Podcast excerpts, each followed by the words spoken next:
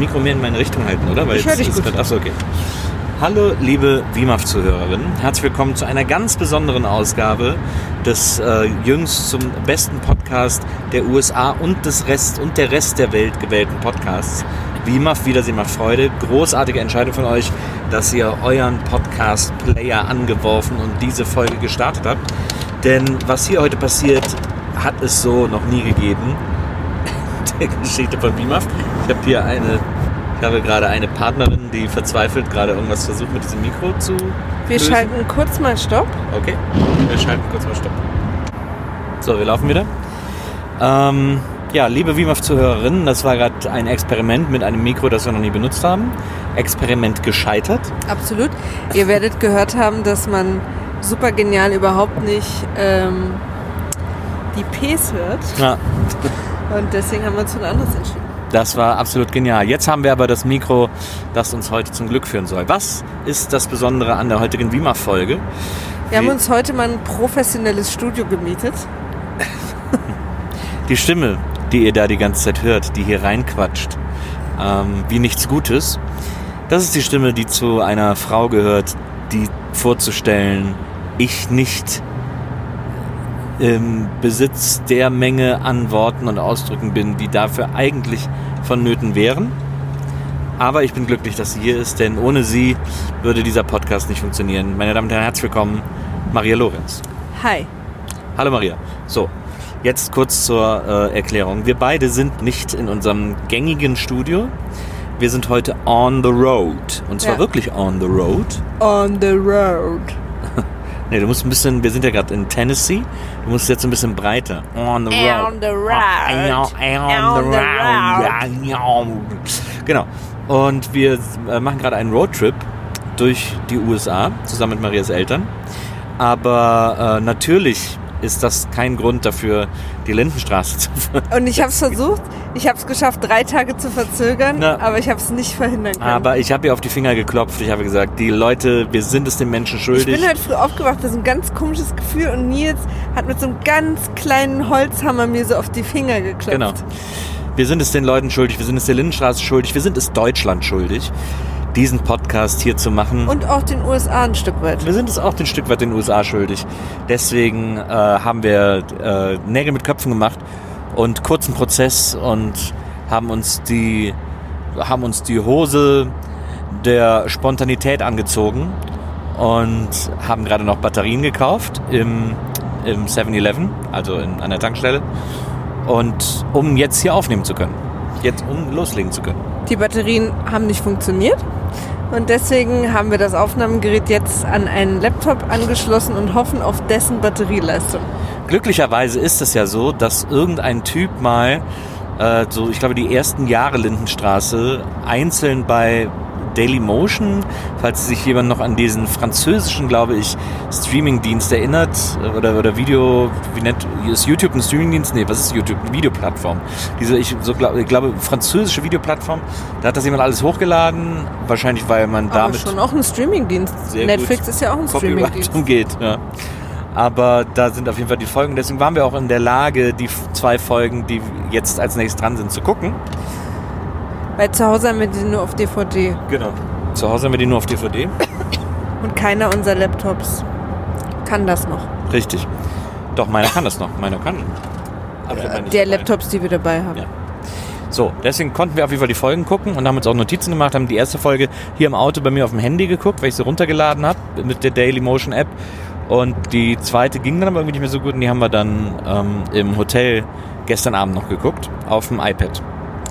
Genau, und um vielleicht mal ein kleines Bild zu geben, was für eine Art von Geräuschen ihr hier heute vernehmen werdet, damit ihr euch nicht wundert. Natürlich sind wir nicht so ähm, äh, unvorsichtig und einer von uns fährt, während wir aufnehmen, sondern wir haben das große Glück, dass meine Eltern fahren. Und wir sitzen beide auf der Hinterbank. Auf der Mittelbank eigentlich. Auf der Mittelbank, ganz genau. Und ihr werdet ab und zu folgende Dinge hören. Meine Eltern, die sich unterhalten. Meine Eltern, die extrem herzlich über was wir sagen lachen. Applaudieren vielleicht auch. Und vor allen Dingen das Navi. Das uns ab und zu sagen wird, wobei, guck mal, jetzt wird es eine Weile ruhig sein. Vielleicht hören wir das Navi gar nicht. Ich habe das, ich hab das ungute Gefühl, dass deine Eltern uns gar nicht zuhören. Ich glaube, die kochen da vorne ihr eigenes Süppchen. Riecht man auch. Was ist das, was ihr da esst? Thunfisch. Ah, ein Thunfisch-Sandwich. Mama macht die internationale Geste des, Mittel, äh, des Zeigefingers in die Hand, äh, in den Mund. Das internationale Thunfisch-Gesten-Sandwich. Wir fahren gerade auf dem Home of President Andrew Johnson Historic Site. Nee, daran fahren wir vorbei.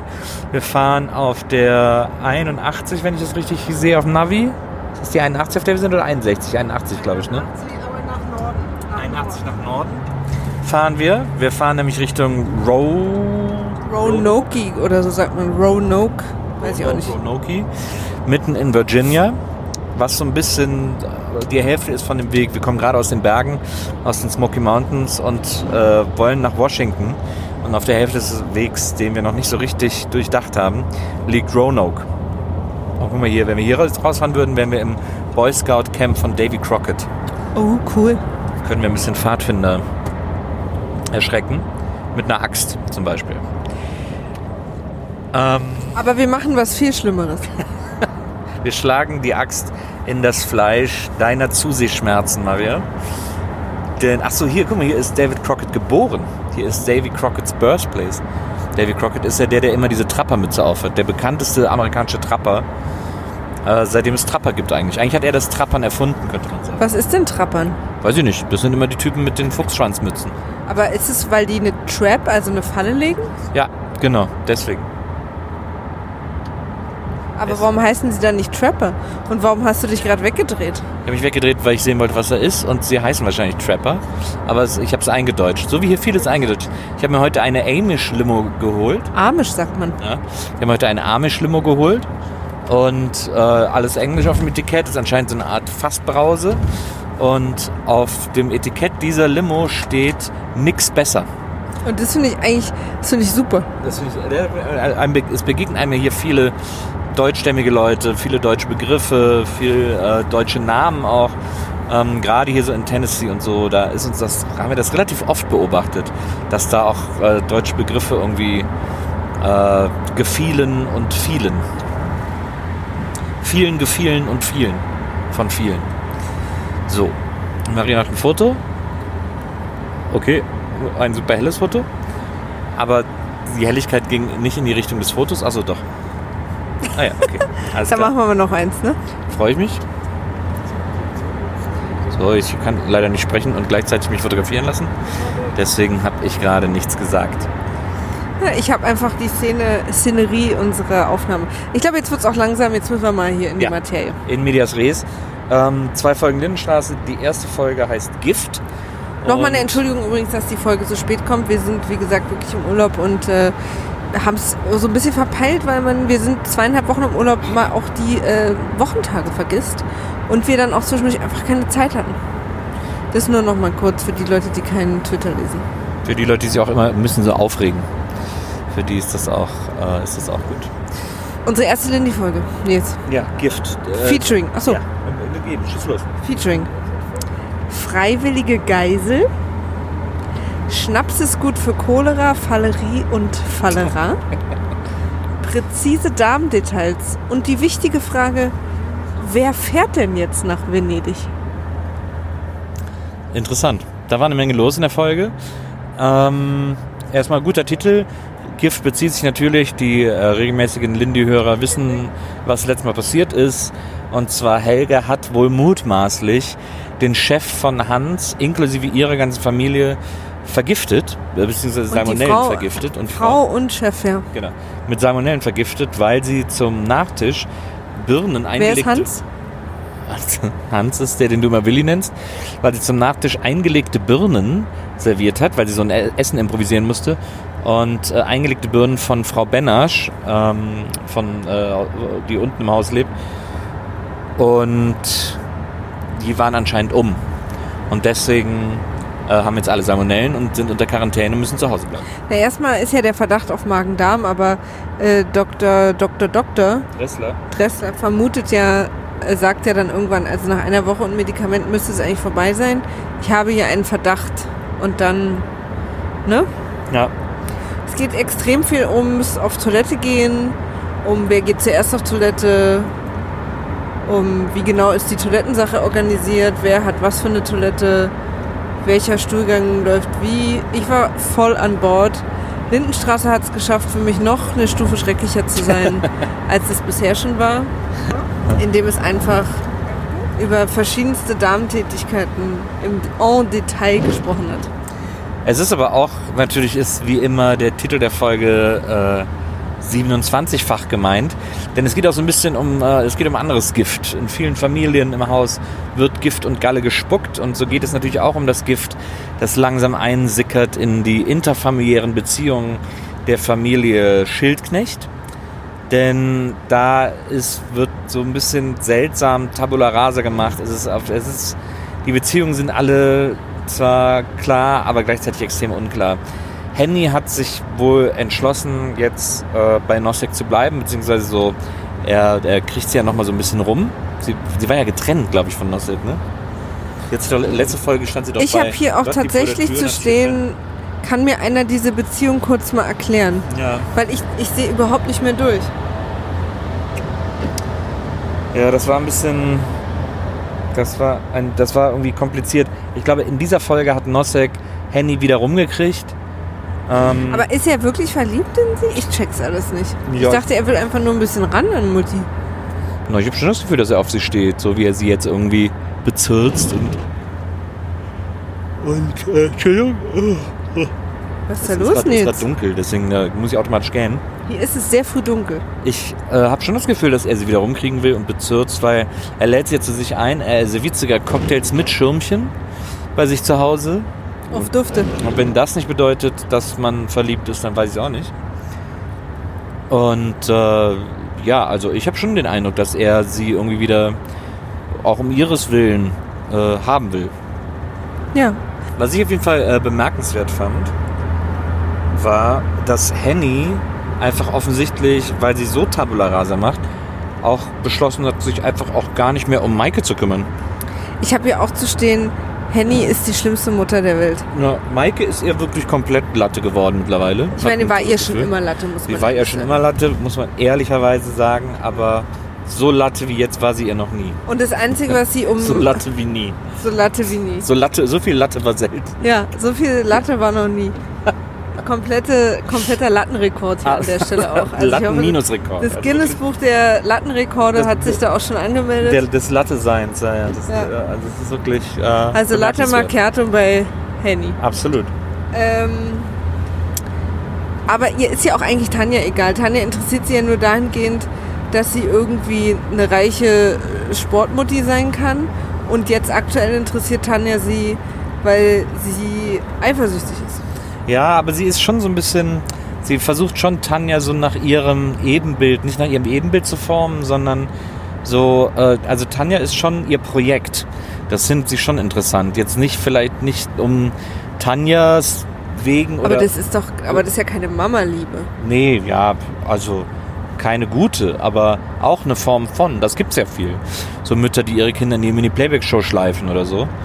Ähm, das ist eine Form von Mutterliebe, die ist halt fehlgeleitet, aber äh, also die hat sie für Tanja, glaube ich, schon. Da hat sie schon so ein äh, gewisses, da hat sie schon so ein gewisses äh, Interesse dran an dem, an dem Projekt Tanja. Ja, ja, aber halt auch eher wie so eine Trainerin. ja So. naja, na, da, na, da weiß sie schon, dass sie Mutter ist. Aber naja, aber so, man muss ja auch mal sagen, Tanja lebt ja jetzt seit einer Weile mit Nosek alleine zusammen. Und Ja. wenn sie irgendwelche mütterlichen Gefühle hätte, sie kennt ja Nosek, würde sie sagen, so, Leute, stopp Tee. Ja, das der. ähm, Freio. Das Ding ist auf jeden Fall, dass. Äh, dass also Maike ist Henny auf jeden Fall völlig Wumpe. Das ist echt krass und das kommt immer mehr zum Tragen. Also jetzt auch, wie irgendwie Maike durchs Haus meandert und mal bei ihrem Vater ist, mal bei ihrem Opa ist und so. Aber die letzte, die da irgendwie Interesse hat, ist, ist Henny. Die irgendwie, ich glaube, sie fragt in der Folge auch mal kurz nach oder wie geht's denn Maike? Also fragt sich mal Maike selbst oder so. Also es ist wirklich sehr, sehr bezeichnend auf jeden Fall, wie wenig äh, in, Interesse Henny für Maike übrig hat. Und dann äh, sagt ja Henny zu Nosek, ähm, so, ja, was ist denn, also ich, weißt du so, was ist denn mit dir und Tanja und so, ne? Warum wohnt sie denn dann überhaupt noch hier, wenn Ja. du nichts von ihr willst? Und er sagt, ich halte sie als eine Art freiwillige Geisel. Und da dachte ich, so, oh Gott, Leute, Das stimmt. jetzt sind wir hier schon beim Stockholm-Syndrom angekommen? Ich habe hier auch noch ein Zitat von Nossig aufgeschrieben, das ich aber leider nicht mehr entziffern kann. Das war wohl ein Joke. Ich sehe mehr in Tanja. Ich sehe mehr in Tanja. Nossig sagt anscheinend irgendwie, ich sehe mehr in Tanja. Ein bisschen um. Äh, ach so, ja, ich glaube, ich erinnere mich wieder. Äh, weil, weil Ach so, ja, er, er hat fragt, was Interesse an ihr, genau, als Tanja? Trainer. Genau. Und dann sagt er, ich sehe mehr in Tanja. Und dann Henny direkt irgendwie so, was? Wie, du siehst mehr in ihr? Was siehst du denn mehr in ihr? Und er so, ey, ja, als, als Spielerin ist sie Weltklasse. Irgendwie so. Äh, Der ist so Da ekelhaft. macht er so einen, so einen kleinen Schmieri-Joke, der natürlich super gut ankommt. Man muss aber sagen, es ist, das habe ich auch später, also wir können ja kurz bei Henny bleiben, es ist so eine, es ist so eine Folge, in der Henny volle Kanne aufräumt. Sie gibt ja auch allen irgendwie die Kohle zurück, das glaube ich auch in der Folge. Wo hat sie die denn her? Ne, weißt du, was ich mich frage? Ich habe mich gefragt, was ist eigentlich mit dem Mineralwasserplan? Sehr gute Frage. Dafür wollte sie doch die Kohle. Genau. Da wird überhaupt Vielleicht gibt nicht sie die jetzt zurück, weil sie es nicht mehr macht. da, wird über, da wird aber überhaupt nicht mehr drüber gesprochen. Aber kann das sein? Das kann, klar kann das sein. Aber wieso wird darüber nicht mehr gesprochen? Das war so ein genialer Plan. Ich habe wirklich Stimmt. schon Mineralwasserbohrung. Hen Henny Perlt oder so hätte es ja geheißen. Ähm, ich finde es eine absolut Unverschämtheit und auch, eine, auch, man muss auch wirklich sagen, faul von den Lindenstraße-Autoren. Da einfach gar nicht mehr so, ach komm, wenn wir es nicht mehr erwähnen. Das hat wahrscheinlich einer mal gegoogelt. Ja, damals gab es ja noch kein Google. Ich glaube, das ist okay. Ja, aber ich, Achso, dann siehst du nichts mehr. Ähm, sorry, das war kurz eine kleine Bemerkung, weil der Laptop in den Stromsparmodus gegangen ist. Ich, ähm, wahrscheinlich hat einer von denen mal, ist mal in die Bibliothek gegangen und gesagt, sag mal Leute, Mineralwasserfelder, ich glaube, da haben wir uns äh, vertan. Aber es ist wirklich, man muss wirklich sagen, eine, eine, eine regelrechte Faulheit. Also, weil wir waren alle, wir waren alle richtig hot, wir waren alle richtig, wir haben alle richtig Gedanken investiert und, und auch Hoffnung investiert und, und auch Interessanz investiert in diesen Plan von Henny, eine Mineralwasser-Mogulin zu werden. Interessant. Ja, und dann wird uns das einfach so unterm Arsch weggezogen und, und so getan, als wäre das nie Thema gewesen. Das finde ich menschlich auch völlig daneben von der Lindenstraße und muss ich an dieser Stelle ganz dringend anprangern. Ich finde es auch so, ähm, Henny hat ja von ihrem Vater, glaube ich, 30.000 bekommen, ne? Hat sie nicht 15 von ihm und 15 von Franz bekommen? Ja, wie auch immer. Auf jeden Fall hat sie Geld bekommen. Genau. Ach ja, stimmt, sie hat sich erst von Nosek geliehen und dann von den beiden ein bisschen so, ne? Ja. Jedenfalls gibt sie das ihrem Vater auf so eine ekelhafte, herablassende Art zurück, wo ich denke, sag mal, du gehörst mal richtig übers Knie gelegt.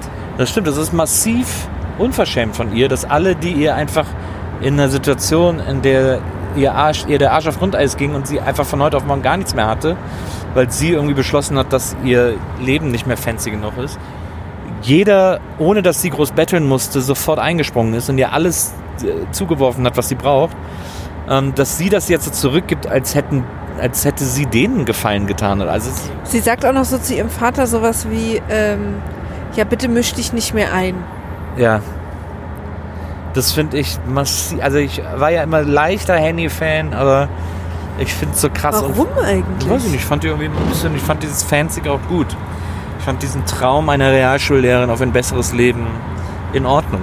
Aber doch nicht, ähm, das ist ja, aber das ist ja die böse Stiefschwester, also sie geht ja über Leichen. Mittlerweile ist es auch nicht mehr cool. Also äh, man muss auch wirklich sagen, diese, wie gesagt, jetzt auch wie sie denen die Kohle wiedergegeben hat und so. Und wie, wie scheißegal ihr, äh, ihr Maike mittlerweile ist. Ja, Das ist alles nicht mehr cool. Ich bin, deswegen bin ich auch kein Handy-Fan mehr. ja. dass diese Liebe ist erloschen. In dieser Folge geht es ja dann auch noch weiter mit Nosek. Nosek macht dann irgendwann zu Hause so alles so super fancy, macht so Drinks und so, bereitet alles mega fancy vor. Dann kommt äh, erst Tanja nach Hause und sagt, oh, was ist denn hier los? Und Nosek irgendwie so, ey, es wird richtig geil und so, mega Hammer, es geht nach Venedig, beste Stadt der Welt, das wird der geilste Urlaub aller Zeiten. Und Tanja so, oh, das ist aber cool. Und dann kommt Henny nach Hause, als Tanja Nosek gerade umarmt, wegen diesen News. Und dann kommt Henny nach Hause und. Ich habe äh, hier übrigens, weil, weil Nosek so sich so geile Musik aufma auf, äh, anmacht, habe ich gedacht, Nosek ruft in die nächste sehr gute Situation. Das stimmt, ja. Und dann kommt Henny nach Hause und sagt, was ist denn hier los? Weil, weil Tanja gerade Nosik umarmt und Nosik sagt so, naja, es gibt äh, Neuigkeiten.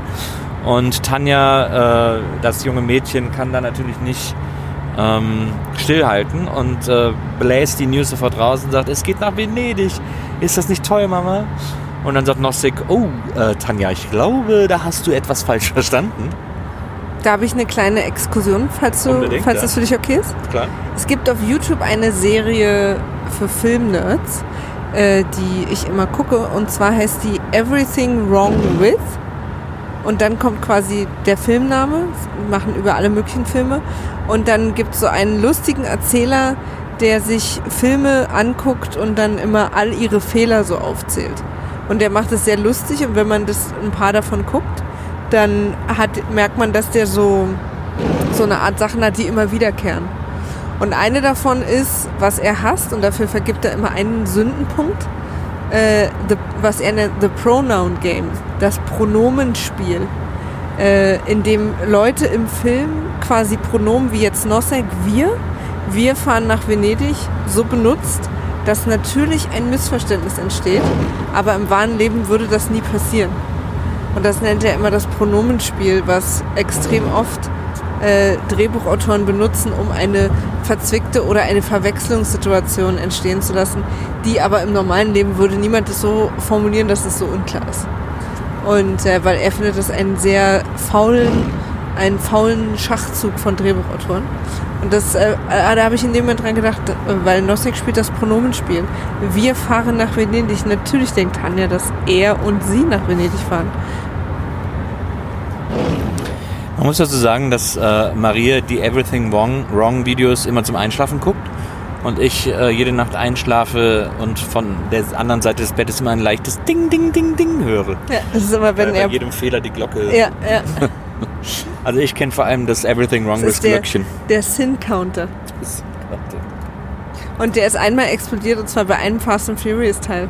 Da ist der oben in der Ecke, der ging da halt so durch und dann ist er einfach explodiert. Das war so lustig. Völlig zu Unrecht bei Fast and the Furious, wo wir ja auch mal äh, unbedingt weitermachen müssen. Mit, äh, sobald Mickey Beisenherz Zeit hat, ähm, wird das äh, fortgeführt. Ähm, und wir natürlich, also da muss die Zeit auch alles zusammen. Nö, nur er. Er macht jetzt die letzten sechs Filme alleine. Wir kommen wieder zu Hobbs Also mit Shaw. Steven, mit Steven Gätchen, sodass die beiden so wie Hobbs Shaw sind. Ähm, Haben ja auch beide ungefähr so die Körper von Hobbs absolut. Shaw. Ich ja. Ich Wer ist wer? Ja, das Wer ist so ein bisschen der schickere Engländer? und müssen wer die ist so der unter Brach- sich auskommen. ich habe gefühlt, ist Mickey eher The Rock, wenn man die beiden nebeneinander stellt, und Steven eher ähm, äh, Jason Statham. Weil Steven sich morgens schön ein Eiweißomelett macht. Aber man muss tatsächlich sagen, dass Steven viel mehr diese, diese Menschenliebe und Sympathie hat, die The Rock hat. Stimmt. Eigentlich, so charakterlich ist Steven eigentlich mehr The Rock und Mickey mehr Jason Statham. Wobei Mickey ja auch sehr viel Liebe im Herzen hat. Mickey hat auch sehr viel Liebe im Herzen, aber Mickey ist halt ein Satiriker Ja. und deswegen oftmals böse nach außen als ja, Gag. Stimmt. Ähm, Also Mickey ist ja auch ein bisschen, also bin ich quasi eher so Mickey und du Steven Gätchen. Du bist ja eigentlich Jason Statham, also bist du Mickey. Ja, Ja. Dann bin ich also Steven Gätchen, also The Rock. Klar bin ich The Rock. ja. Bei uns beiden bin ich The Rock. Und ich bin Jason, Jason Statham. Statham. So wie in Crank. Finde ich völlig okay. Ich habe mal, äh, liebe. Ich hab mal äh, neben Jason Statham im Restaurant am Tisch gesessen in Los Angeles. Siehst du, da hat sich was übertragen. Ja. Ein Teil, äh, ich bin jetzt, ich bin Die, Sa jetzt, die Sarkasmonellen. nee, ich bin eins von seinen Horcruxen. Haben wir beide sehr gut gerade äh, abgeliefert. Denke auch. Danke auch. Sarkasmonellen. Jetzt muss ich nochmal lachen. Ich, ich hatte erstmal mit meinem Joke zu tun. Der musste erstmal aus der, aus, aus der Welt geschafft werden. So, auf jeden Fall ist, äh, kommen wir zu diesem, was du, was du äh, the pronoun, pronoun Name äh, Game nennst. Äh, Das passiert dann, nämlich, dass Tanja gedacht hat, es geht für alle nach Venedig, aber Nosek meinte natürlich nur Henny und sich. Und das war die Neuigkeit, die Henny heute Abend beim Romantic Candlelight Cocky äh, näher bringen wollte.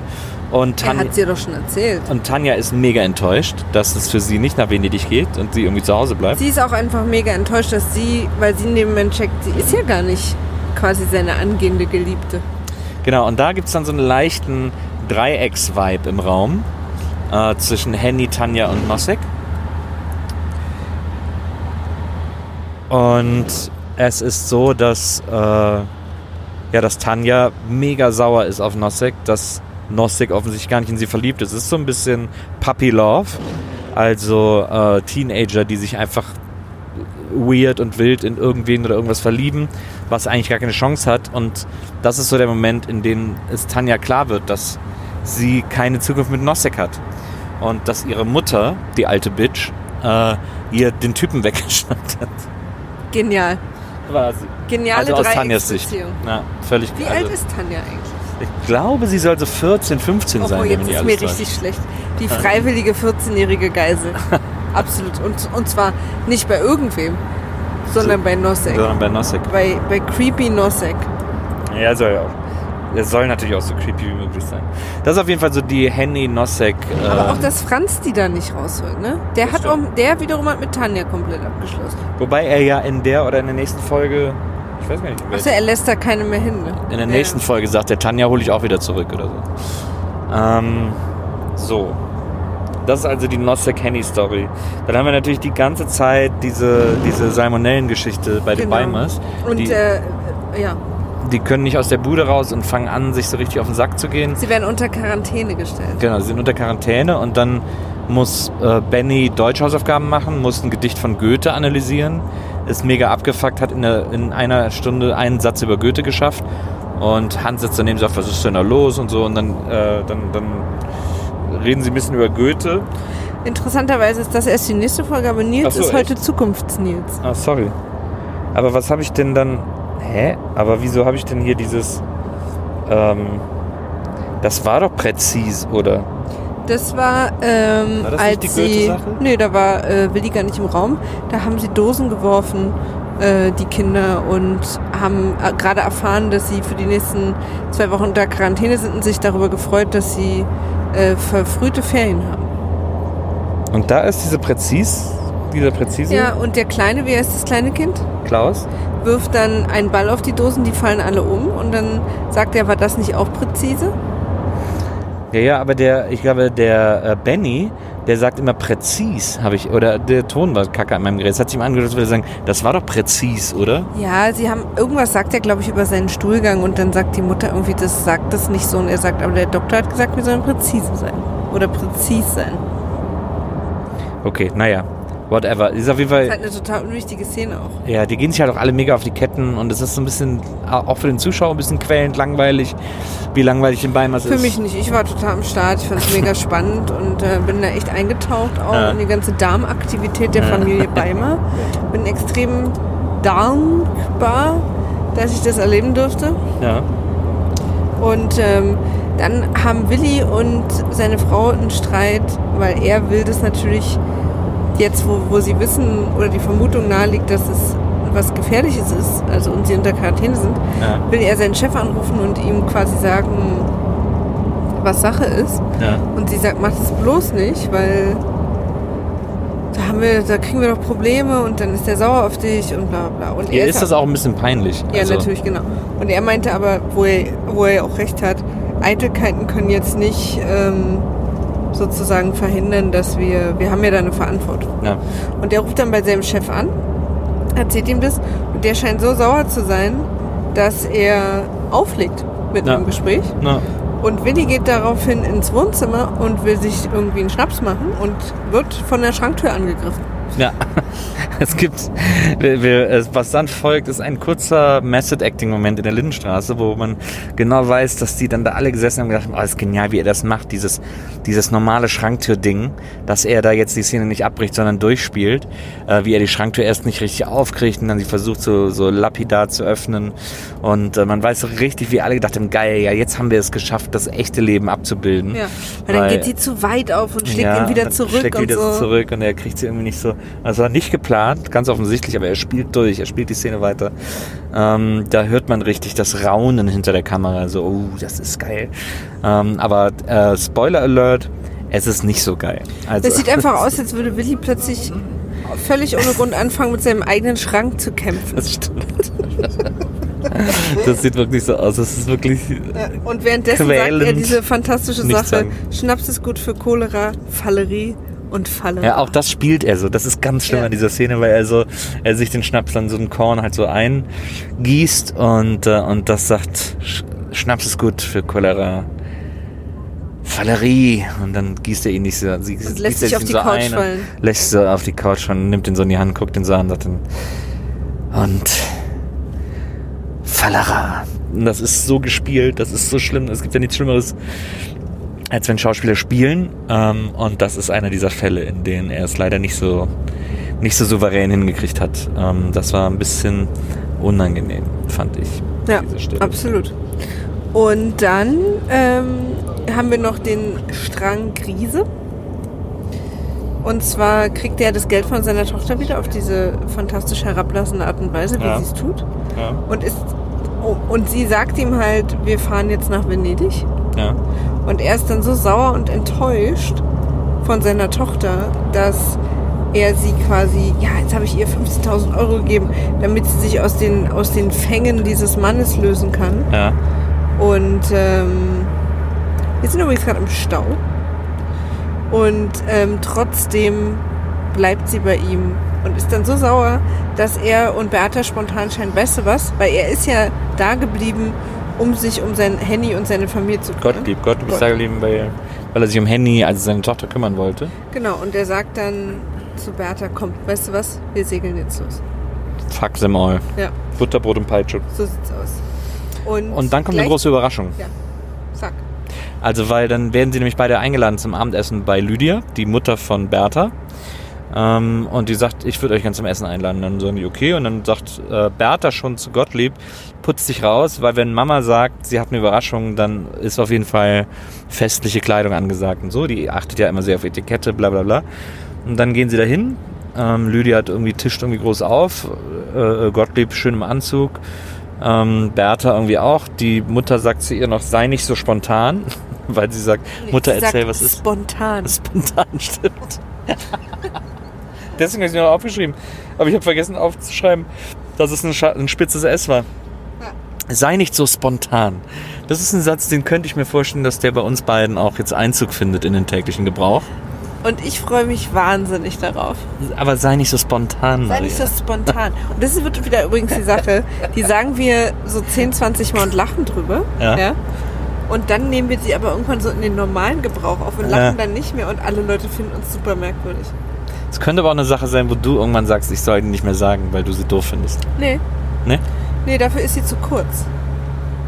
Ich habe mal, da können wir euch halt mal kurz reinholen äh, in unsere Beziehung. es gibt so ein paar Sachen, Wir machen ja sonst extrem zu. Wir machen sonst dazu. Es gab so ein paar Sachen, die ich mal gesagt habe, wo Maria mich irgendwann gebeten hat, die nicht mehr zu sagen, weil ich versucht habe, neue, neue Begriffe zu etablieren oder neue Ausdrucksweisen. Ich habe mir eine Zeit lang Ironie immer als Ironie ausgesprochen, weil ich das cool fand. Aber Du fandst das cool? aber du wolltest, dass ich das nicht mehr mache. Ne? Kannst du dich daran erinnern? Ja, weil es für mich ein Dad-Joke ist. Und das meine ich übrigens mit EA. Und äh, ich habe mal tatsächlich ein neues Wort erfunden für Pinkeln. Und zwar Pippen. Ja. Und äh, Maria hat mir irgendwann verboten, Pippen zu sagen. Ja. Aber Das- Pippen ist ein mega, guter, mega gutes eklig. Wort. Wieso klingt das eklig? Als würdest du aus deinen Brüsten pinkeln. Was? Wie, wie kommt die, äh, kommt das, wie kommt das denn Na, zustande? Wegen Nippel oder was? Nee, wegen Titten. Ach, weil du findest, das klingt wie Titten. Ja. Pippen. Ja. Aber es ist ja mit Doppel-P, ne? ja, ich weiß schon. Ich finde, das klingt gar nicht wie Titten. Ich gehe mal pippen. Okay. Aber dann ist diese Rätsel ja auch, wer hätte es mir auch damals schon sagen können. Ich habe mich immer gewundert, so hab mich immer gewundert, was du gegen, dieses, gegen diese geniale Wortneuschöpfung von mir hast. Pippen, ich gehe mal pippen. Ich finde Pippen super. Ihr dürft es gerne benutzen, Leute. Vielleicht wird das ja so eine Bumerang-Geschichte, dass es jetzt so viele Leute benutzen, dass das dann bei uns wieder ankommt und für dich okay ist, weil du glaubst, es sei normal. Nein. Ich lasse, ich führe euch alle schon ans Ende dieser Geschichte an der Hand und da steht Nein. Punkt. So, jetzt kommt aber das Besondere. Äh, kommen wir zurück zur Lindenstraße. Äh, äh, was ist die große Überraschung? Sei nicht so spontan, aber dann irgendwann muss ich natürlich doch erzählen, was es ist. Ähm, Pippen auf dem Tisch sozusagen. Und, ähm, und Lydia erzählt, dass sie damals eine Entschädigung bekommen hat für die Flucht, weil sie irgendwie, weil sie ja quasi, was ist sie, Sudetendeutsch oder so? Weiß ich nicht. Also irgendwie sowas hat sie, sie hat äh, irgendwie Sie aus hatten irgendwie Häuser und Besitz. irgend so eine, irgend so eine Entschädigung bekommen, irgend so eine Kriegsentschädigung und sie hat die nie angerührt, weil sie gemeint hat, sie hätte die nicht verdient sozusagen, hat die aber irgendwo liegen lassen und hat die irgendwie wachsen lassen sozusagen und hat wohl ein stolzes Sümmchen angesammelt und hat gesagt, so, äh, und was ihr nicht wisst ist, ich habe euch heute Morgen so viel Geld überwiesen, wie ihr für eure Reise braucht. Habt viel Spaß, macht's gut, äh, Schiff Ahoi, komm, wir stoßen an, so in etwa. Also und da war ich übrigens völlig überrascht. Das erklärt sich mir bei dem Charakter auch schon wieder gar nicht. Naja, sie ist ja über die letzten Folgen schon, auch Gottlieb, seit der Hochzeit gegenüber, haben wir letztes Mal schon festgestellt, viel weicher geworden. Warum aber eigentlich? Ja, warum? Sie hat schnell diese, diese Wandlung gemacht von nicht nur, dass ihre Tochter nicht mehr arbeitet, weil Bertha arbeitet ja immer noch nicht, Ja. sondern dass jetzt plötzlich auch okay ist, dass sie woanders wohnt und einen Mann hat und so. Das ging alles so schnell. Ja, es ist ja, wir sind jetzt Folge, was sind wir, 35 oder sowas, so die Ecke ungefähr in der Lindenstraße. Also die läuft jetzt ein halbes Jahr wahrscheinlich. Ich habe auch so langsam den Eindruck, dass die erste Autorengeneration einfach jetzt schon gestorben ist und äh, ganz viele neue An Autoren übernommen haben. Ganz viele neue Autoren übernommen haben, ohne zu wissen, was deren Fäden waren oder so. Und das irgendwie versuchen jetzt weiterzuführen. Deswegen fällt dann eben auch der geniale Mineralwasser-Kuh unter den Tisch. Deswegen äh, liebt Lydia plötzlich Gottlieb, ähm, auch wenn wir nicht wissen warum und so. Also irgendwie sowas muss da gewesen sein. Ja, Das die ist ja waren schon sehr einfach auch auffällig. richtig böse und giftig. So. Ja. By the way, hat irgendwer mal in letzter Zeit Sigi und Elfi lebend gesehen? Ich glaube, dass die, dass es dann, äh, was hast du vorhin gesagt? Was hab ich denn für- Erweiterter Suizid. ja. Ja, also irgendwie auch ganz, ganz seltsam, äh, was da passiert ist. Wir wissen es noch nicht. Ähm, wir hoffen, Elfi geht's gut. Siggi, da sind wir nicht so hinterher. Überhaupt nicht. Gabi war, hätte da ja eigentlich, aber Gabi stimmt. hat gerade ihren eigenen Scheiß. Da kommen wir mit nächste Folge. Scheiß. Auf jeden Fall endet die Folge damit, ähm, dass, dass äh, äh, Hans runtergeht zu Benasch, um sich zu beschweren über die, über die eingelegten Birnen, über die Schimmelbirnen. Und die Frau Benasch ist so empört darüber, dass er ihr unterstellt, dass sie ihnen vergammeltes Essen gegeben hätte, dass sie aus Wut drei äh, Birnen isst. Ja, und er sagt nämlich, bevor er runtergeht, er macht jetzt etwas, was er noch nie, was er nie macht. Und zwar den Tritt nach unten weitergeben. Ja. Das ist krass, dass Hans da. Hans in Quarantäne ist, mit dem ist nicht gut Birnen essen. Kurz zu schweigen. Ähm, Hans ist also eigentlich wie immer. Der ist ja immer scheiße drauf. Ich finde bewusst nach unten treten übrigens richtig unangenehm. Das ist irgendwie nicht cool. Das ist eigentlich auch aus Verzweiflung heraus dürfte das eigentlich nie passieren. Vor allem Hans nicht. Aber ich, ich finde es nicht nach unten. Ja, das, für ihn fühlt sich das so an. Es ist natürlich nicht nach unten, sondern so zur Seite.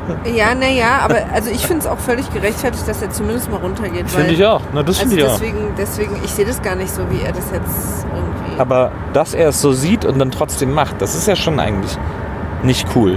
Hans ist so ein ekliger Grisewurz. Keine Ahnung, ob das ein Wort ist, aber der ist immer scheiße drauf und motzt mit seinen Kindern, motzt mit seiner Frau. Das ist einfach ein scheiß Typ. Hör auf, immer Worte zu finden, Maria. Sei nicht so spontan. So Leute, macht euch da auf einiges gefasst. So, dann kommt zur nächsten Folge. Ich bin auch bereit, jedes Sch aus zu einem S zu machen. So Sule auch oder so. Ja. Wir fahren zur Sule. Ja, ja gut. Ich will ein Milchsteak. Äh, Okay. Ähm, Sau mal ein Flugzeug. jetzt wird es aber so spanisch. Jetzt wirst du so, Wie der gestiefelte Kater bei Please, Shrek, Baby, kann ich sagen. bei Shrek. So wird's jetzt irgendwie. Jedenfalls äh, ist natürlich Bertha extrem gerührt, dass ihre Mutter ihr so viel Geld anbietet. Das Familiengeld. Ja, Weil damit sie glücklich ist, ja auch eine schöne rührende Szene, ja, finde ich. ja. Aber Grise passt da was nicht. Naja, auch doch, er benimmt ja sein dann auch. Ist, ja. aber, ja, ja, aber irgendwie. Er ist, über, er ist so überrascht wie wir darüber, dass Lydia ihn plötzlich so mag. Äh, das, darum geht es. Das soll uns das Gesicht, glaube ich, sagen. Er hat ja jetzt quasi das Doppelte, weil er hat ja von Handy gerade auch die Kohle wiederbekommen. Stimmt. Stimmt.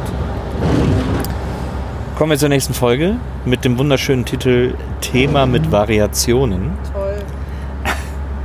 Und äh, was es für Features zu dieser Folge gibt, sagt Ihnen jetzt mit der schönsten Stimme des Universums, Frau Maria Lorenz.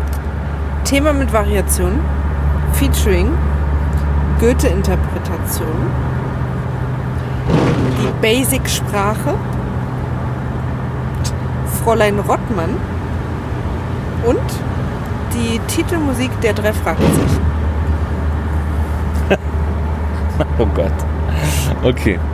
Ähm, es fängt erstmal mit einer wahnsinnig schönen Bezeichnung an, die eventuell sogar neben sei nicht so spontan Einzug in unseren Sprachschatz finden könnte, nämlich, was ich gerade eben schon zitiert habe, Benny muss Goethe interpretieren.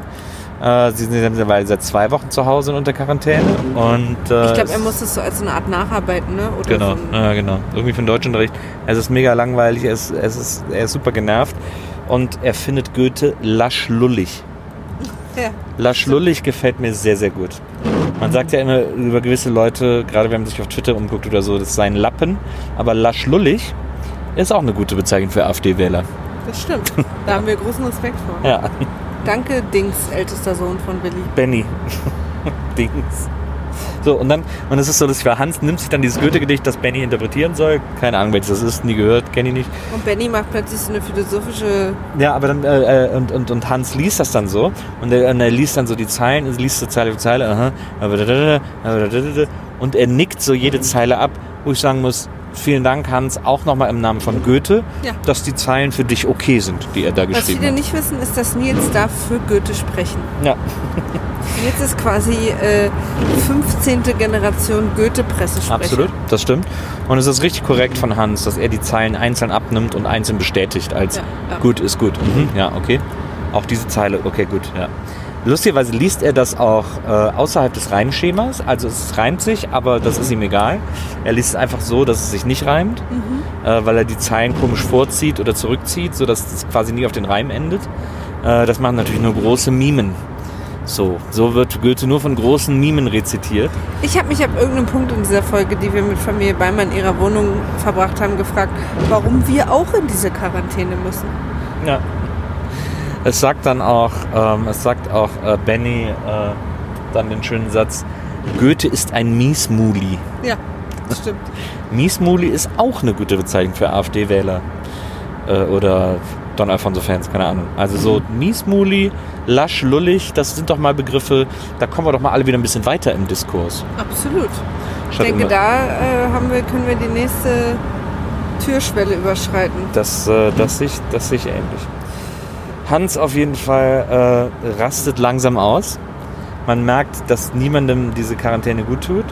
Äh, wir sind jetzt auch wirklich in der Folge viel bei den Beimers. Wir haben übrigens in der letzten Folge zu vergessen äh, zu erzählen, es ist halt ein ganz kleiner Nebenarm. Ich glaube, der wird noch größer, aber es war nur eine Szene in der letzten Folge. Ach, stimmt, mit Ähm, dem, mit dem bei bei, ah, in, bei aufgeschrieben. Herrn Sarikakis im Akropolis. habe ich mich auch total gewundert. Da ist nämlich ein Mann von der Brauerei, weil er, äh, früher war das glaube ich ganz üblich, ich weiß nicht, ob das heute noch so ist, aber dass äh, Brauereien oft Verpächter für Lokale sind.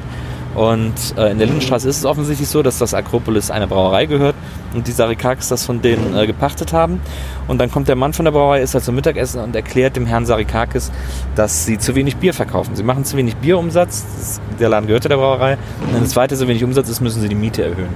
Und dann sagt Sarikakis, du, ich wir halten uns gerade so über Wasser, die Pacht ist schon relativ hoch, wir müssen hier auch Essen verkaufen, wir müssen auch von irgendwas leben und so, das rechnet sich so gerade. Und vor allen Dingen, dass die meisten hier eher Wein zum griechischen Genau. Essen trinken als Bier. Genau, lustigerweise, das ist dann so die, die ironische die, äh, oder die Ironie an dieser Szene, äh, Zwinker, Zwinker, Smiley, dass der Mann von der Brauerei auch, der sitzt da, isst äh, zu Mittag und trinkt dazu Wein.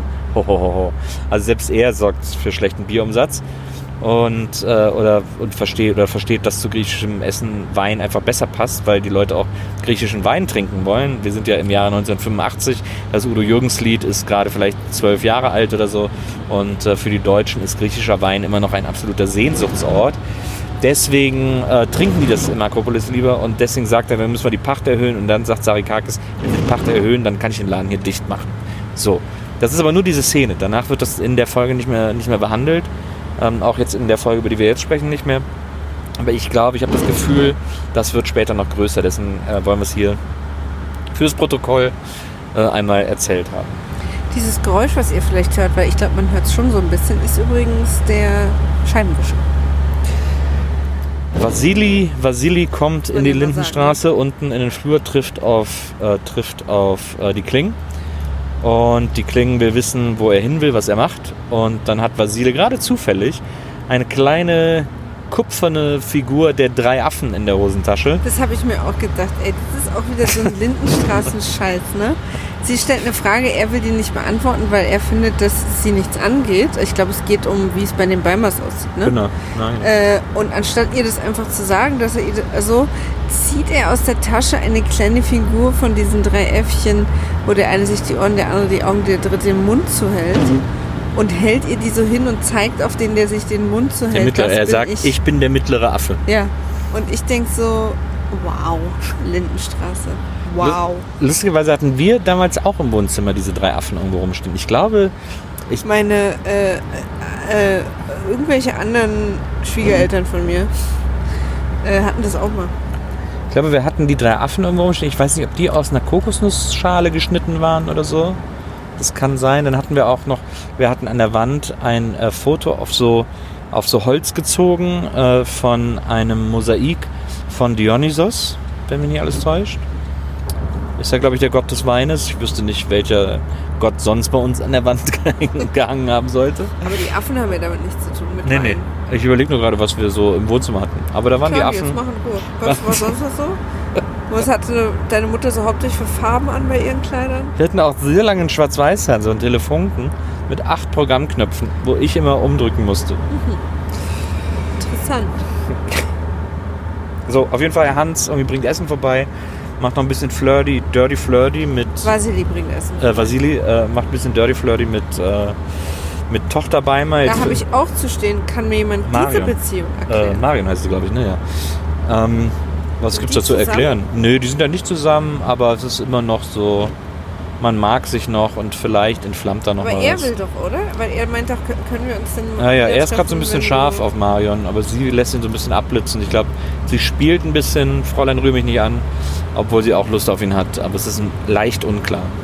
Auf jeden Fall, während dieser Goethe-Interpretationsphase zwischen Willi und seinem Sohn, äh, blättert Willi im Deutschheft rum Ja, und sieht, dass da sehr viele schlechte Noten vergeben wurden. na, Und kriegt halt so einen klassischen Willi 2000 Mark Ausflipper. kriegt einen mega Ausraster, der sehr lustig ist. Er wirft dann auch Benny vor, sich nur mit seinem Computer zu beschäftigen.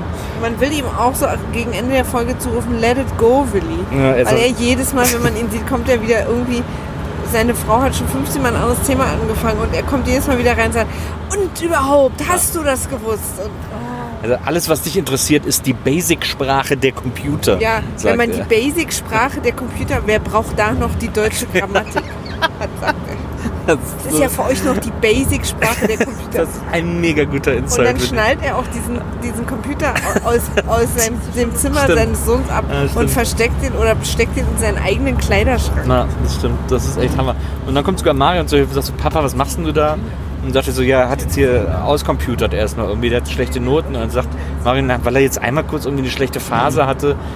Und dann, und dann sagt Hans irgendwann zu Benny so, äh, ja, sag mal, äh, da hast du ja einen schönen Bock geschossen mit diesen ganzen schlechten Noten hintereinander. Wann gibt's denn die Zeugnisse?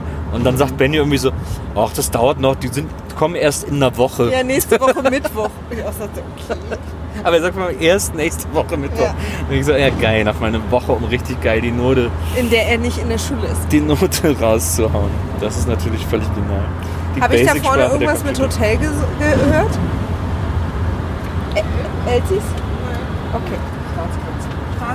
Staatsgrenze. Oh, wir sind über die Staatsgrenze. Staatsgrenze gefahren. Sind wir schon in Virginia? Wir sind jetzt in Virginia. Ah, die kommt da vorne. Ah ja. Wir sind nämlich jetzt gerade noch in Tennessee. Ja. Aber bald sind wir in Virginia. Ich glaube, wir fahren direkt nach Virginia. Ne? Ich glaube, da ist kein anderer Staat mehr dazwischen. Nämlich ja wahrscheinlich nicht. Würde, Nee. glaube ich, hier gar machen. Die Basic-Sprache der Computer. Genau, jetzt äh, treffen sie. Also wir wissen übrigens, Nils war ja sehr, sehr aufgeregt, weil er nicht wusste, ob Frau Benasch noch lebt. Das stimmt. Weil ähm, nachdem Willi ihr die Hölle heiß gemacht hat, hat sie ja drei Birnen gegessen. Und dann war irgendwas mit Krankenhaus und Reaktion, allergische Reaktion. Ja, sie ist dann noch in die Kirche gegangen mit ihrem Mann, hat gesagt, ich will ein paar Kerzen anzünden. Ich habe da so ein Gefühl. Und, dann dachte Nils, dass und das- sie stirbt. Genau, das war so wie so ein Foreshadowing auf ihren eigenen Tod. Äh, weil dann hieß es auch plötzlich am Ende der Folge, hieß es auch, Frau Bernasch ist im Krankenhaus, aller, sie hat die Medikamente nicht vertragen. Aber, dann, so. aber wenn das gestimmt hätte und sozusagen Frau Benasch dann tot gewesen wäre, das würde ja bedeuten, dass die Lindenstraße weiß, wie man Storytelling macht. Und das ist ja nun schon mehrere Male bewiesen worden, dass das nicht der Fall ist. Ähm, äh, wie, äh, also, wir können euch beruhigen, Frau Benasch lebt. Extrem beruhigt bin ich. Extrem ruhig. Und äh, also Wir sehen sie auch im Prinzip eigentlich erstmal nur kurz in die Wohnung gehen, weil dann ist die nächste Szene, dass äh, Henny und Franz zusammen im Fahrstuhl fahren. Genau. Henny und Franz zusammen im Fahrstuhl, richtig gute Stimmung, kann man sich ja vorstellen.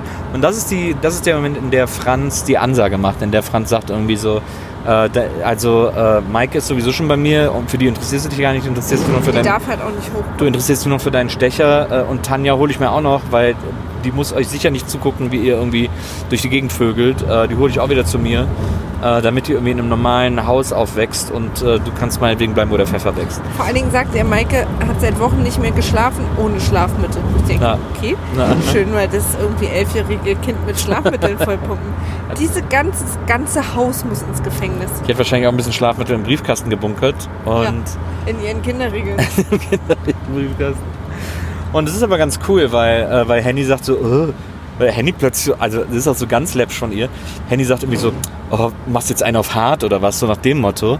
Und Franz sagt irgendwie, jetzt sag mal, kannst du mal irgendwie deinen Kopf aus dem Arsch ziehen? Was, was willst du von mir? Und so, ich bin hier der Einzige, der noch ein bisschen versucht, alles so zusammenzuhalten, während du einen auf, ich bin eine schöne Blume auf Gottes grüner Wiese machst, irgendwie so. Das fand ich ganz cool, dass, äh, dass er sich davon gar nicht beirren lässt. Dass sie so tut, als wäre das jetzt irgendwie, als, wär, als wäre er jetzt so übergriffig oder, oder zu hart oder Ja. sowas. Die sind, es ist echt eine untragbare Situation. Das stimmt. Das, aber das ist, glaube ich, auch das Einzige mit Handy und Franz in der Folge, ne? Kann das sein? Ja, ich glaube. gerade. Ich glaube schon, ja, das ist das Einzige. Jetzt verbringen wir mal wieder ein bisschen Zeit mit dem Arzt. Bei Dressler auch eine sehr gute Situation. Ja. Frau Rottmann, kommen Sie doch bitte mal rein. Das Schöne ist, Frau Rottmann, we love Frau Rottmann. Wenn wir, Ist Frau, so? wenn wir Frau Rottmann hören, wissen wir sofort, Aber die ist ja jetzt neu, wird's ne? lustig, ja. Aber ich fand die ja schon letztes Mal so geil, wie sie das da verpeilt hat irgendwie mit dem mit dem äh, mit dem mit dem Sohn von ihm, dem sie, wo sie irgendwie vorbeifahren sollte, weil Hans angerufen hat oder Günther oder Günther glaube ich Jürgen, irgendwer hat angerufen. Ähm, und jetzt ist wieder Frau Rottmann am Start und sie hat natürlich wieder alles so krass verpeilt. Abrechnungen falsch abgelegt, ausgefüllt. Ja. Irgendwie, ja, es gibt doch mehrere Frau Meyers. Also ja, Genau. deswegen gibt es ja auch noch andere Wege, Menschen zu Ne, identifizieren. ne, genau, sie, ich habe auch hier geschrieben, Rottmann liefert wieder ab. Und dann, ähm, weil er sagt dann so, ja, sie haben hier, sind die Krankenkassenabrechnungen falsch zugeordnet und so. Und dann sagt sie so, naja, Meier gibt es ja auch mehrere. Was ist so Und ich geile- finde gut, wie er dann aber so, ja. Und, wie er dann, ich finde es aber geil, wie er dann sagt so, ja, und deswegen gibt es auch Vornamen. Das Ja, deswegen mega gibt es witzig. noch verschiedene andere Arten, Menschen zu identifizieren und sagt dann Vornamen, Zum Beispiel Adressen Vornamen. und Geburtsdaten. Das fand ich mega Und sie witzig. knatscht die ganze Zeit Kaugummi und guckt ihn an, was will der Alte. Total, das war richtig gut. Und dann sagt sie, ach so, da ist übrigens noch eine Frau draußen. Äh, wartet man die auf die sie sie wartet. privat sehen will. Genau, und dann macht er die Tür auf und sitzen nach zwei. Topfkopf und äh, Bertha. Genau, Topfkopf und Bertha. Und dann fragt er auch so, ach so, oh, wir waren zuerst hier. Und dann sagen Nee. beide ich. Ja, das, das habe ich auch überhaupt nicht kapiert. Das kann halt, also das muss ja, eine muss ja lügen. Aber ich finde auch gut, wie er sagt, nicht mal zählen kann. So. Ja, genau, genau. Er disst dann noch mal ein bisschen Rottmann sagt, ah, machen Sie Kaffee, das können Sie gut. Ja. Und so. ähm, also sehr, sehr lustig. Auf jeden Fall ist dann, äh, äh, Topfkopf und Grise. Dann sagt er, wer war zuerst hier? Beide sagen ich. Dann setzt sie sich erstmal zu Grise, weil das weniger Stress verspricht.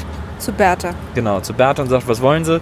Äh, wollen sie vielleicht wieder zurück? Er ist so voller Hoffnung, dass er einen Ersatz für Frau Rottmann hat, aber Bertha will sie Aber sagt auch nochmal extra doll, wie sehr er sie will, um Topfkopf wieder mal auch ein bisschen, Das weil stimmt. die daneben sind. Das stimmt.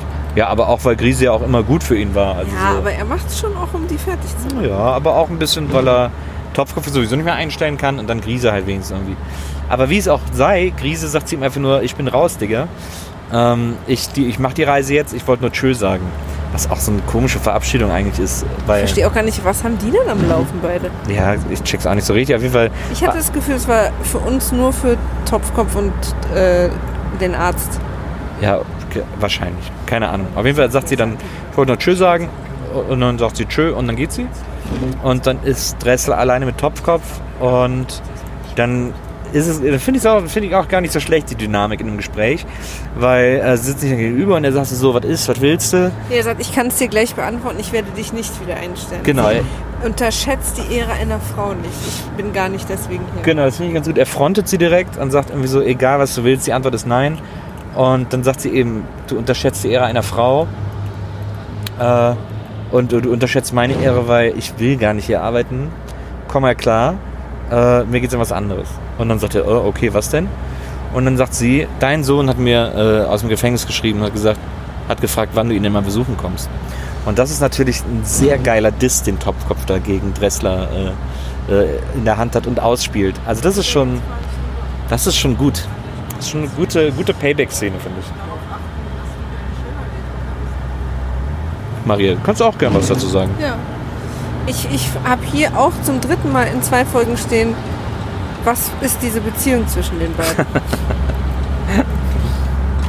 Weil er ja auch immer so ein bisschen lächelt, wenn er sie sieht und so. Ja. Ja, da soll uns, glaube ich, vermittelt werden, dass da noch irgendwas Da ist. sind noch nicht alle Messen gesungen. Da sind noch nicht alle Messen gelesen, glaube ich. Werden Messen nicht gelesen? Ja, wahrscheinlich. Ja. Obwohl ich natürlich die äh, Sprichwortexpertin in Deutschland bin, aber ich lasse das mal so durchgehen.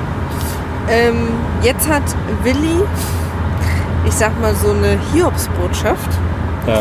weil er erzählt, dass sein Chef eigentlich in den Urlaub fahren wollte nach Kenia mit seiner Frau. Ja. Keine Reiserück, wird super kompliziert erklärt. Ja. Keine Reiserücktrittsversicherung hat und jetzt von Willi 9.720 Mark will, Ja. den kompletten Urlaub zurückbezahlt. Ja. Und äh, ich habe mir natürlich schnell ausgerechnet, bei 2000 Euro, die er über hat jeden Monat, Ja. sind das fünf Monate, ja.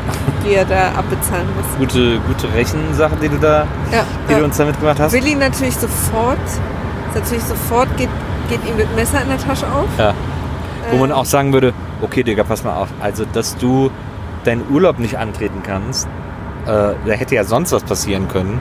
Wir haben dich ja nicht absichtlich hier mit Salmonellen angesteckt Das finde ich auch so. total krass. Da verklagt man doch auch. Also nehmen wir mal an, also wenn ich irgendwo vergiftet werde wegen schlechtem Essen bei Freunden oder so, Ja, dann würde ich nie darauf kommen, auf die sauer zu sein. Vor Ja, allen Dingen schon nicht, wenn die auch krank werden. Ja, eben. Sondern dann würde ich sofort einen herrschen. Tatsächlich auch an Frau Moppet unten. ja, das geht doch gar nicht. Da kannst du doch gar nicht. Äh, oh, anderthalb Meilen Virginia Welcome Center.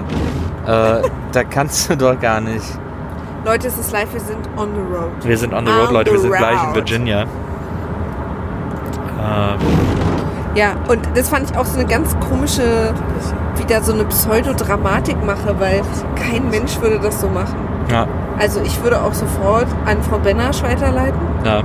und dann würde am Ende alle sagen, höhere Gewalt. Also Eben. Also es wäre, ich glaube, da kämen es sei denn, dass Yoshi recht hat, dass Frau Benasch nur das abgelaufene Zeug verschenkt. Dann äh, sollte Frau Benasch mal gucken. Ja, aber also wieder auch die Kausalkette ist oder die Schuldkette, da käme der vor keinem Gericht der Welt durch. Also Dominik Falle. Nee, ich glaube auch tatsächlich gar nicht unbedingt, dass Willi davon ausgeht, dass er das machen muss. Ja, Aber es ist halt sein Chef. Dass er quasi sich jetzt in so einer Situation findet, entweder ich zahle das oder ich verliere vielleicht meinen Job oder so. Ne? naja, naja. Ja, das, das steht auf jeden Fall im Raum. Und dann ist es aber super seltsam in der Folge, weil dann kommt dazwischen noch eine andere Story, die erzählen wir gleich noch schnell. Aber dann sind wir wieder bei, äh, bei Beimers und dann ist plötzlich alles gelöst. Nee, erstmal streiten sich Yoshi und seine Frau deswegen. Genau, oh stimmt, das haben wir auch noch. Ja. Das ist und ganz Yoshi cool. nennt sie Schlampe. Ja. Yoshi beleidigt seine Frau massiv. Wir kommen gerade nach. sauer ist Hier, er. wird Welcome to Virginia. Virginia Jetzt is for lovers. Virginia rein. Virginia ist for lovers. Ja. ja. Das ist doch das Coole. Eigentlich muss ich mich hier irgendwann an der Tankstelle einkleiden. Oh, wir müssen unbedingt an. Guck mal, das wäre so eine Love. Ja, Virginia is for lovers. Leute, wir müssen an eine Tankstelle in Virginia. Ist Roanoke in Virginia? Ja. Weil dann ist alles gut. Ja, Roanoke dann müsst ihr jetzt Virginia. nichts machen, so einfach weiterfahren. Vielen Dank. Wir können, wir können, auch, wir können später mal googeln, äh, wo die Tankstelle in einem Film ist. Vielleicht kommen wir da irgendwie hin oder so. Vielleicht sind wir auch sogar in einem Ort, wo der Film Auf spielt. Sag doch kurz, von welchem Film wir reden, damit Äh, wir reden von Gefährliche Freundin, äh, einer meiner Lieblings-Jeff Daniels-Filme und vor allem auch einer meiner Lieblings-Ray Liotta-Filme, in der Ray Liotta der fiese Ex-Freund von Melanie Griffiths ist und Jeff Daniels das Leben zur Hölle macht. Ähm, ein großartiger Film, falls ihr den alle nicht kennt, unbedingt gucken. Und es gibt eine Szene, da sind die an einer Tankstelle und Jeff Dennis muss sich schnell umziehen Ja, äh, und kauft sich quasi einfach so ein Touri-Shirt und da steht drauf Virginia is for lovers genau. und, ähm, Und eine Kindersonnenbrille. und eine Kindersonnenbrille. Ah. Und ich habe äh, aus dem Film mit einem Foto äh, Nils von einem Kumpel dieses Virginia is for lovers exakt nachmachen lassen und ihn aufs T-Shirt gedruckt und zum Geburtstag geschenkt. Genau, das war das erste Geburtstagsgeschenk von dir an mich. Das war das erste Mal, dass wir, als wir zusammen waren und meinen Geburtstag gefeiert haben. Da hast du mir das geschenkt. Stimmt. Ein Hammergeschenk. Das Bild hängt auch, glaube ich, bei uns zu Hause. Genau, ich habe nämlich bin mit dem Foto sozusagen, dieser Freund von mir war Grafikdesigner, bin mit dem Foto aus dem Film einfach ein Screenshot übrigens, weil ich das ja keine berühmte Stelle war in dem Film. Ja. Und dann hat er das nachgemacht und dann habe ich dir das Foto dazu geschenkt, damit du auch weißt, was du da gerade kriegst. ja.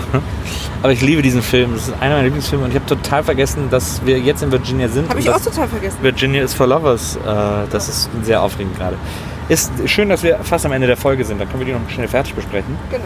Ähm, also, und das ist ganz lustig. Yoshi übrigens auch, also Yoshi nennt sie erstmal Schlampe, Ja. sagt dann, so blöd kann doch auch nur ein Vibe sein. Ja. Auch sehr, sehr gut. Yoshi wieder am Abliefern. Gut, Yoshi und seine Rentnersprüche halt. Aber Yoshi ist auch ein bisschen, also man muss auch sagen, seine Frau ist auch ein bisschen dämlich. ja, Die hat ja schon diese Scheiße mit der Erde verkackt mit ihm. genau. Und jetzt, äh, und dann meint er, ich kenne dich doch, du verschenkst doch nur das Abgelaufene. Ja. Und er sagt auch zu ihr, du hast ja so einen Ledermagen, äh, dir macht das auch nichts aus, das zu essen, aber genau, allen anderen. sagt, ich habe es ja auch gekostet und bin ja auch nicht krank. ja, und Genial. Und dann macht er einen super genialen Move das stimmt. und schiebt die große Mülltonne direkt vor den ersten Vor Schritt das Küchenfenster, ja. und wirft alle ihre eingemachten Sachen da rein. Na. I love it. Na, Hab sofort, hab sofort so einen Marie Kondo-Vibe. ich finde es auch einen extrem guten Move. Sie ist halt so diese alte Generation, die nichts wegschmeißen kann und die, das ist doch noch gut und so. Und er so, nee, nix. Es hört jetzt mal auf hier mit deinem, mit deinem, mit deinem Genau, er sagt, Sammelmist, sonst noch Essenssammelmist. ins Zuchthaus. Genau. Irgendwie ganz coole Szene. Die Benners übrigens, immer mit einem Fuß im Knast. Das stimmt. Das ist eigentlich die kriminellste Familie in der Straße. Total. Auf jeden Fall klingelt dann irgendwann Benny bei denen und sagt, äh, können Sie bitte hochkommen, mein Vater will Ihnen was sagen. Und die beiden irgendwie so, "Äh, was will er uns denn jetzt sagen? Oh Gott, oh Gott. Ich habe Jetzt, mal kurz eine medizinische Frage. ja, Salmonellen, Birnen können auch Salmonellen haben? Ich denke bei Salmonellen immer so an Eier und Hühnchen. ich glaube, grundsätzlich geht es auch bei Birnen wahrscheinlich. Also wenn die einfach, so eine wenn die einfach vergammelt sind, wenn die vergammelt sind, ist doch Salmonellen, glaube ich, immer, können überall, weiß ich jetzt nicht, aber da hoffe ich jetzt einfach mal, dass, das, dass da einer von der Lindenstraße mal irgendwen gefragt hat, der das weiß. Ja, ja. Auf jeden Fall, ähm, äh, wo war ich stehen geblieben? So, und also, ja, sie sollen hochkommen. Dann beide gehen hoch zum Beimers, beide so, äh, scheiße, äh, warum wollen die Beimers uns denn jetzt noch sehen? Das kann eigentlich nichts Gutes bedeuten.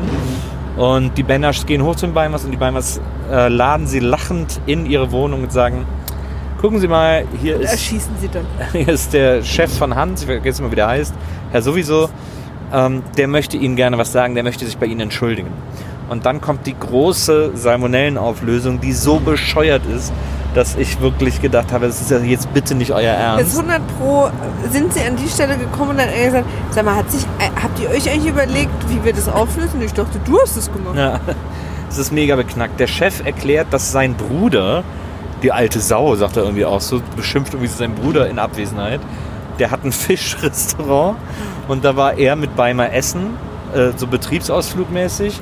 Und, ähm, und da haben sie sich Salmonellen geholt. Der Fisch war schlecht und haben die irgendwie an alle weitergegeben. Und dann sagen die so, ach ja, dann ist doch alles gut. Ja, und Frau Benner sagt dann so ganz komisch formuliert halt, oh guck mal hier, das, das Kreuz, wir fahren gerade an einem großen, hell erleuchteten Oh ja. Betonkreuz vorbei.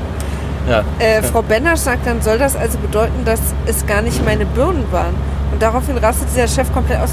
Wollen Sie mir etwa unterstellen, dass ich Firmengelder veruntreue, indem Ja. ich Leute zu meinem Bruder ins Restaurant schicke?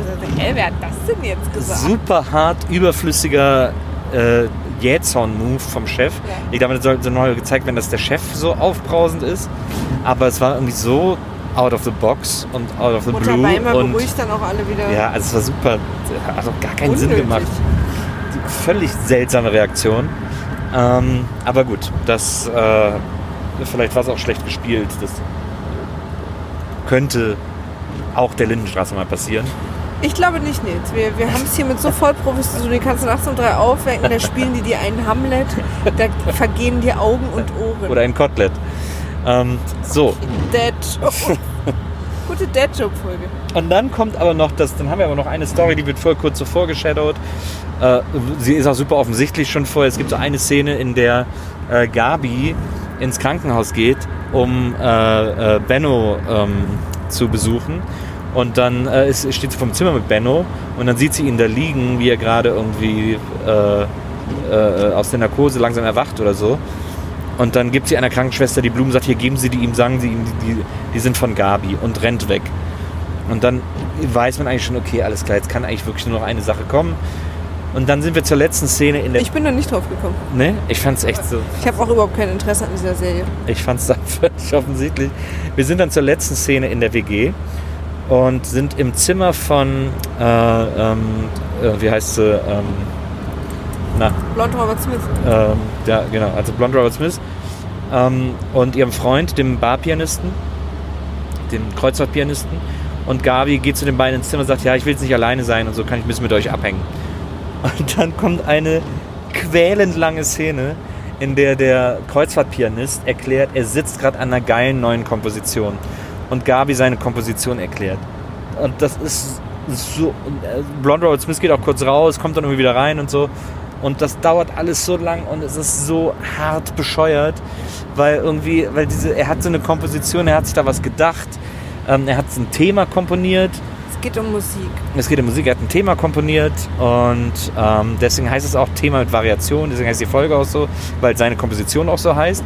Denn er spielt dann Variationen dieses Themas und dieses Thema taucht immer wieder auf und seiner Meinung nach so genial, dass man da gar nicht mit rechnet, dass man denkt, man ist jetzt in einem ganz anderen Lied und dann taucht plötzlich das Thema wieder auf. Er sagt das immer so an, der spielt Gabi vor, was er schon aufgenommen hat ähm, auf seinem Mehrspurrekorder.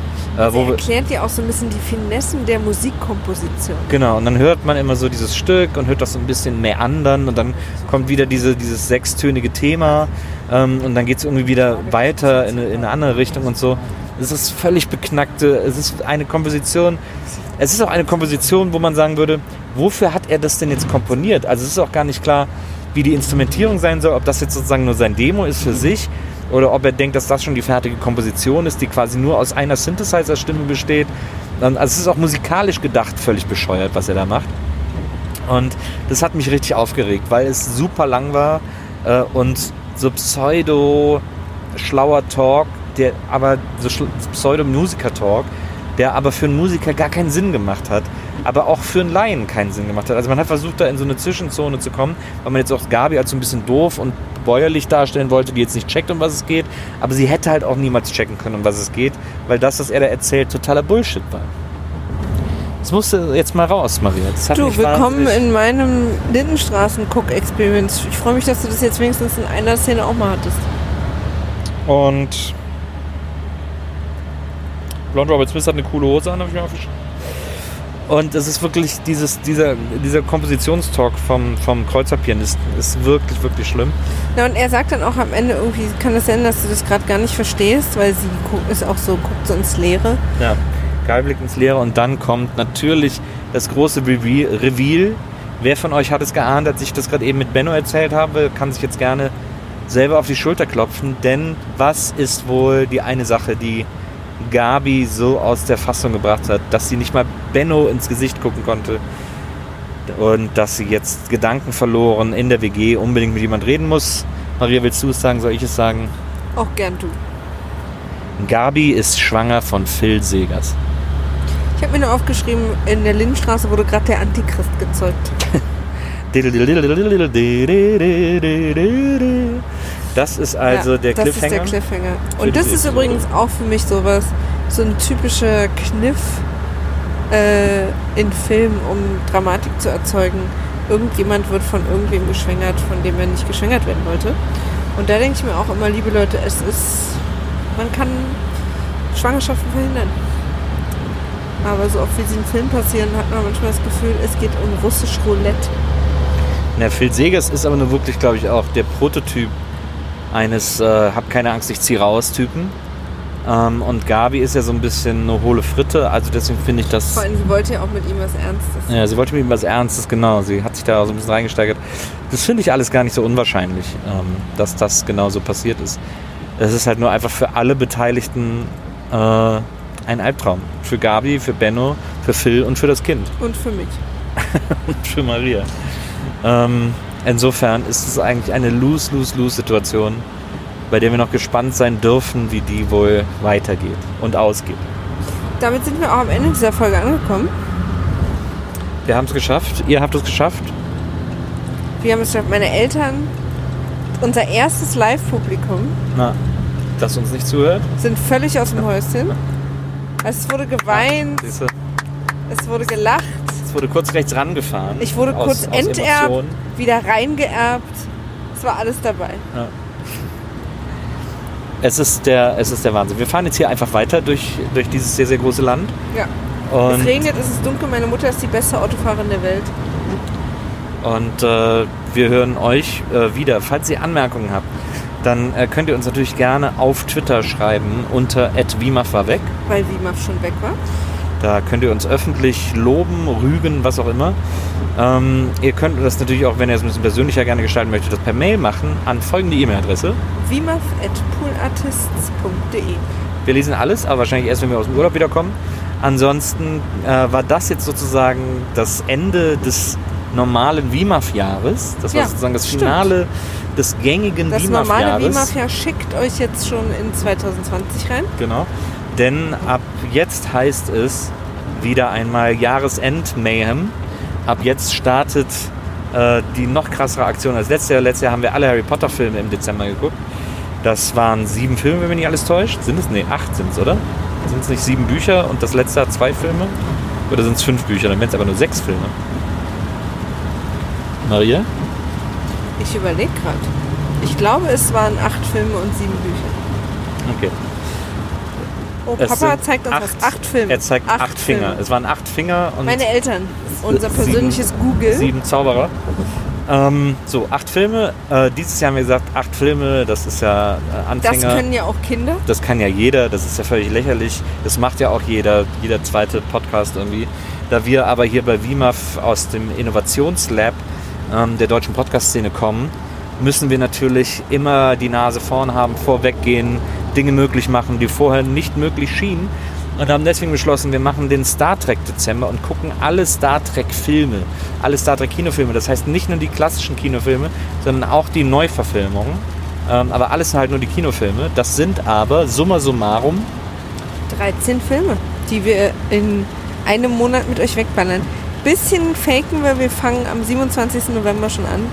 Der zweite ist dann aber am 2. Dezember. Das wird richtig krass. Wir haben dafür ein eigenes Hashtag, das äh, dem einen oder anderen ein kleines Schmunzeln, ein kleines Lächeln im Gesicht äh, bereitet. Völlig äh, on purpose.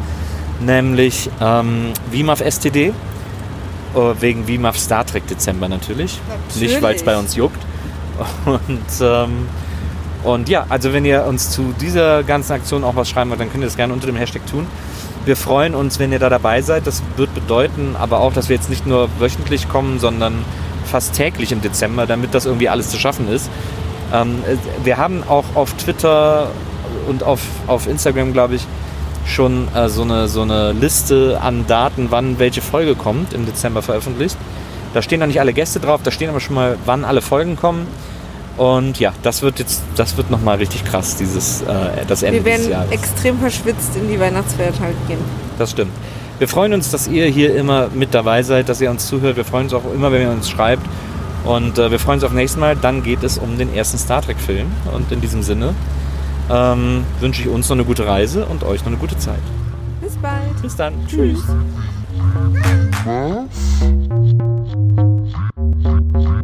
Tschüss.